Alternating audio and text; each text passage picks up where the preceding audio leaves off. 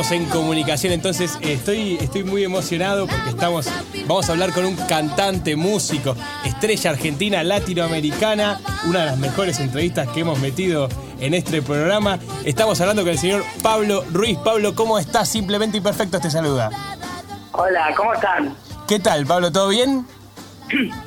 Bien, muy bien. Antes que nada quería consultarte porque yo le preguntaba recién a los chicos, eh, cuando lo llamaron, ¿qué le dijeron? ¿Pablito? ¿Le dijeron Pablo? No, no, no sé cómo llamarte porque...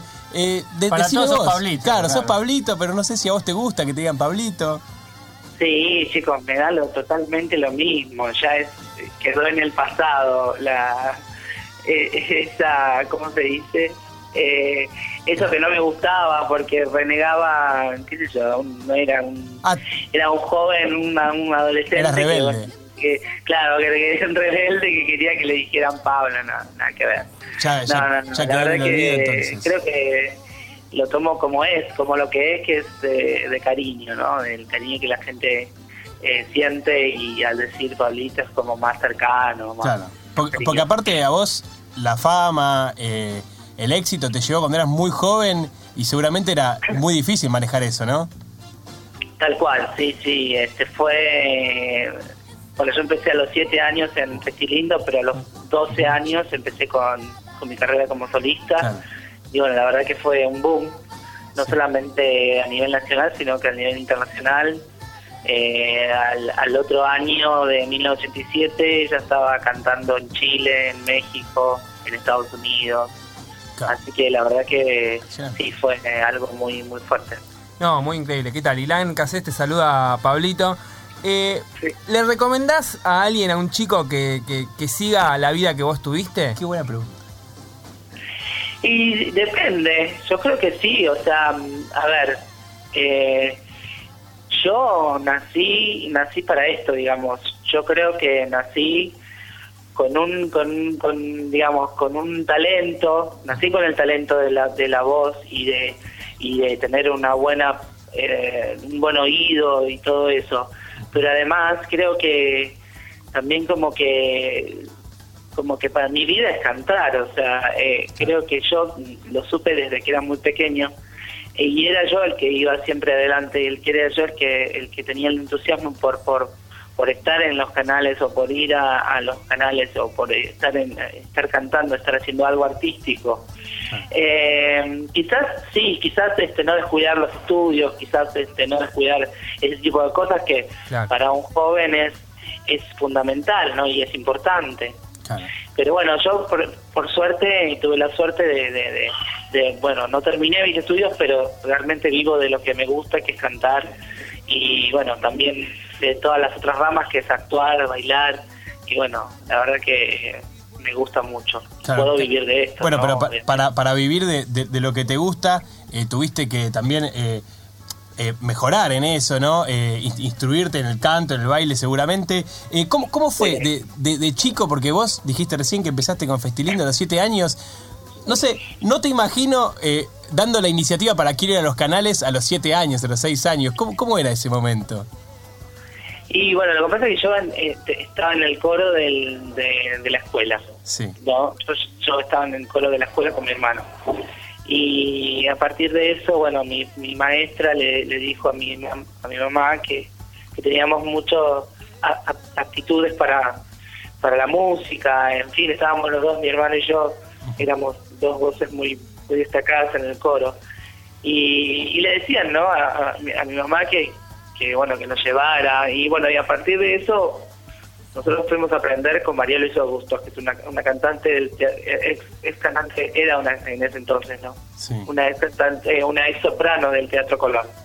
Entonces ahí empezamos a aprender empezamos a, vocalizar a aprender canto después estuvimos también formamos parte hasta la vez de que estábamos eh, de que hacíamos casting de yo estaba decidiendo mi hermano estaba en otros grupos qué sé yo nosotros seguíamos formándonos, eh, digamos, como cantantes y estábamos y estudiamos también dos años en el Teatro Colón como cantantes. Ahí ahí conocí a, Julio Boca, él también de muy chico. Él es más grande que yo, pero, pero también él recién empezaba y, bueno, la verdad que fueron, fueron cosas muy lindas que uno va aprendiendo. Después eh, fui a México y, y ahí empecé a estudiar baile, a estudiar Sí. este eh, jazz eh, y, y, y moderno. ¿Hay, hay movida mu- interesante, movida musical en México? Porque no, no suele ser un país. ¿Movida que de qué? No te escuché, perdón. Si hay buena movida musical, sobre todo para los chicos, para, para los chicos, para que quiera aprender todo en México. eh, se- Sí, sí, hay, sí, es, un, es una ciudad muy en, muy en grande estabas como, vos. como Buenos Aires, es algo- sí, se, Claro. sí, se puede, se puede, digamos, uno se puede formar también en México, sí, sí, tal cual. Ahora, vos... Y Televisa tiene una gran escuela de teatro, Ah, sí. Claro, Bueno. Sí, seguro. Es un, es un monstruo. Vos decías que, que querías, que cuando tenías siete años querías ir a los teatros, querías a cantar, bailar, pero no hubo algún momento donde dijiste, ya fue, quiero, quiero sentarme a jugar con amigos Claro. y nada más, no quiero estar más de gira, ¿no, ¿no pensaste eso en algún momento?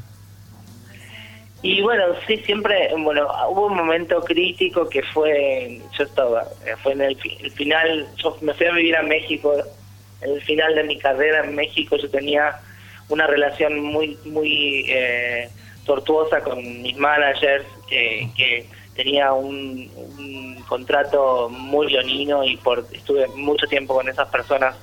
Eh, eh, Y lo- los managers son difíciles, ¿no? ¿eh? Los managers son, son personas difíciles. Ah, sí. Y, y bueno, y finalmente hacía proyectos, tenía cosas, grababa y todo, pero todos esos proyectos no salían a luz o no Uh, eran cosas que eran negocios erróneos o negocios medios turbios. Ah, ¿están los inéditos de. Pablito Ruiz? ¿Eh? ¿Cómo? Eh, ¿Hay inéditos de Pablito Ruiz? Claro, sí, sí, hay muchos. El hay box como set. tres Me muero por escucharlos. La antología de Pablito Ruiz. ¿Se pueden editar esas cosas en un futuro?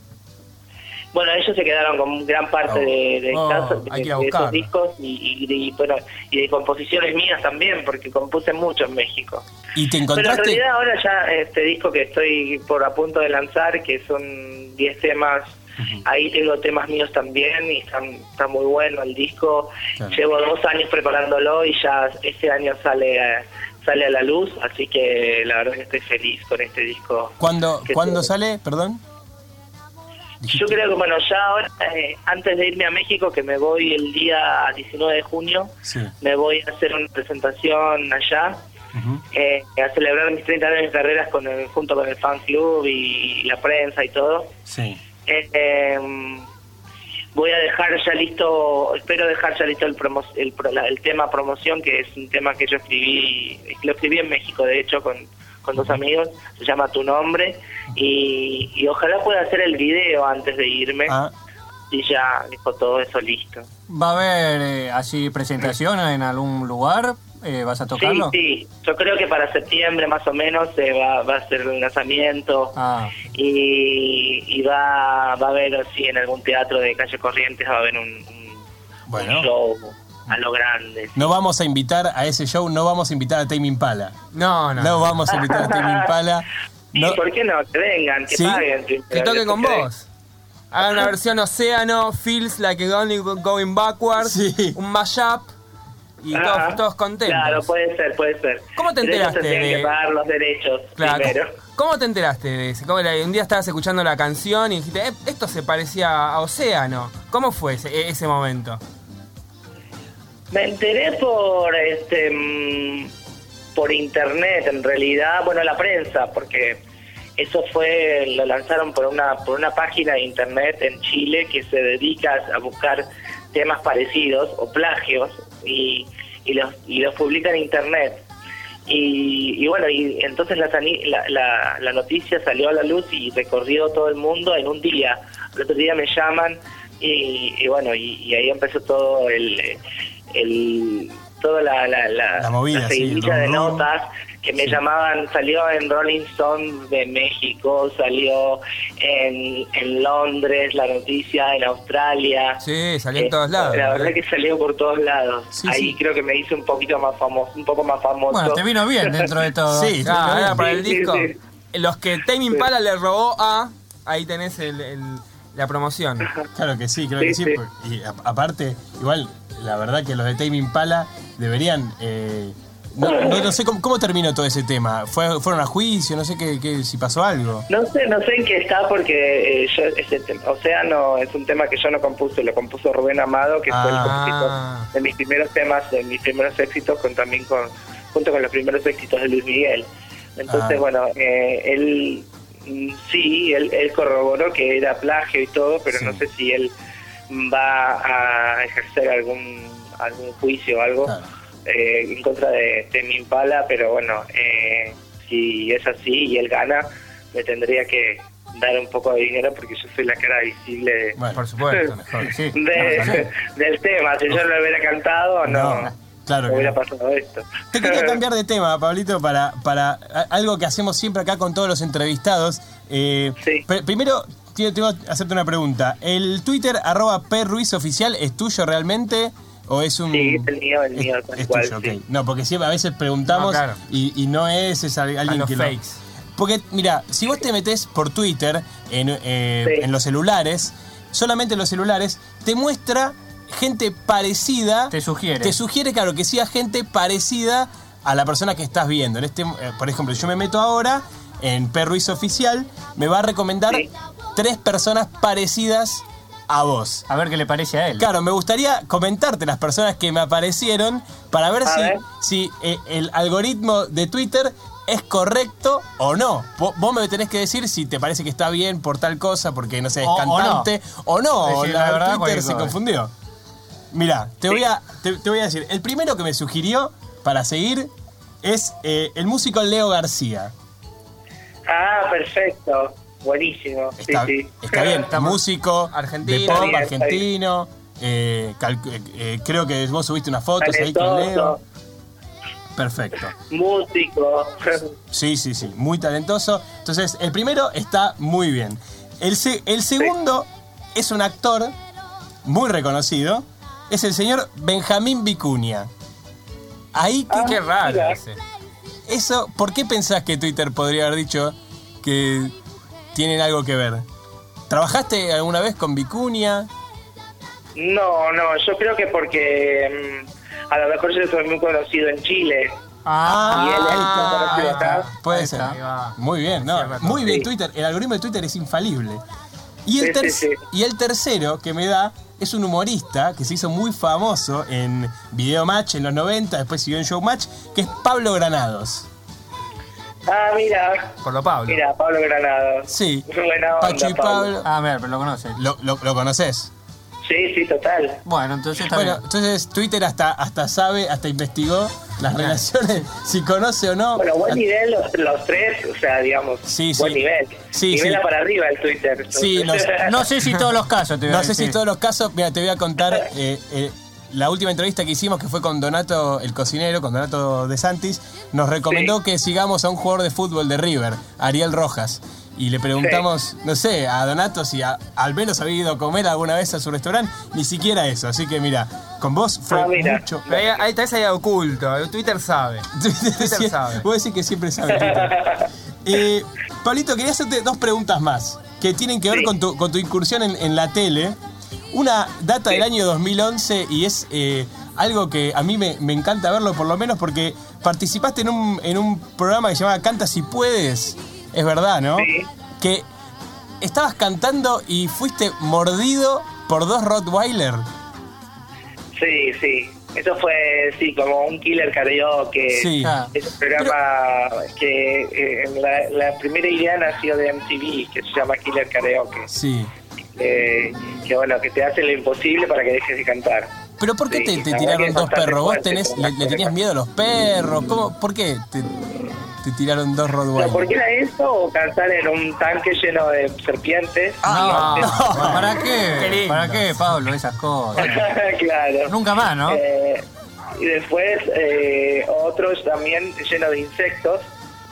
¿Eso lo, lo- lo tuviste que hacer o era una opción?